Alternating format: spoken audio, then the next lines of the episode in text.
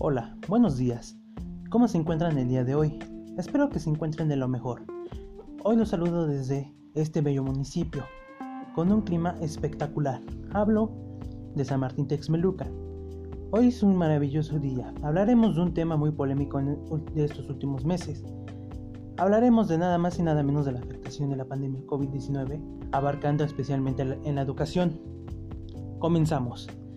La pandemia del COVID-19 ha conocido más conocido como coronavirus, representa una amenaza para el avance de la educación en todo el mundo, ya que tiene dos impactos significativos. El cierre, prácticamente universal de las escuelas de todos los niveles, también como la recesión económica generada por las medidas de control de la pandemia.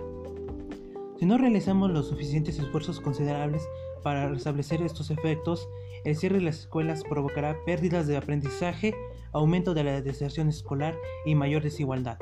Y, lo peor de todo, una crisis económica que afectará a muchos hogares. Sin embargo, los siguientes países reaccionan con rapidez para lograr que el aprendizaje no se interrumpa. Puede mitigar el daño e incluso transformar la recuperación en una nueva oportunidad como son las siguientes. Enfrentar la situación gestionar la continuidad y mejorar y acelerar las actividades. El contexto de la implementación de estas políticas del objetivo de las sistemáticas educativas debe, ser recuperar, debe recuperarse, por no repetir lo, lo hecho anteriormente, dado que en muchos países la situación antes de la pandemia ya se caracterizaba como un grado de aprendizaje demasiado bajo, altos, altos niveles de desigualdad y avances lentos.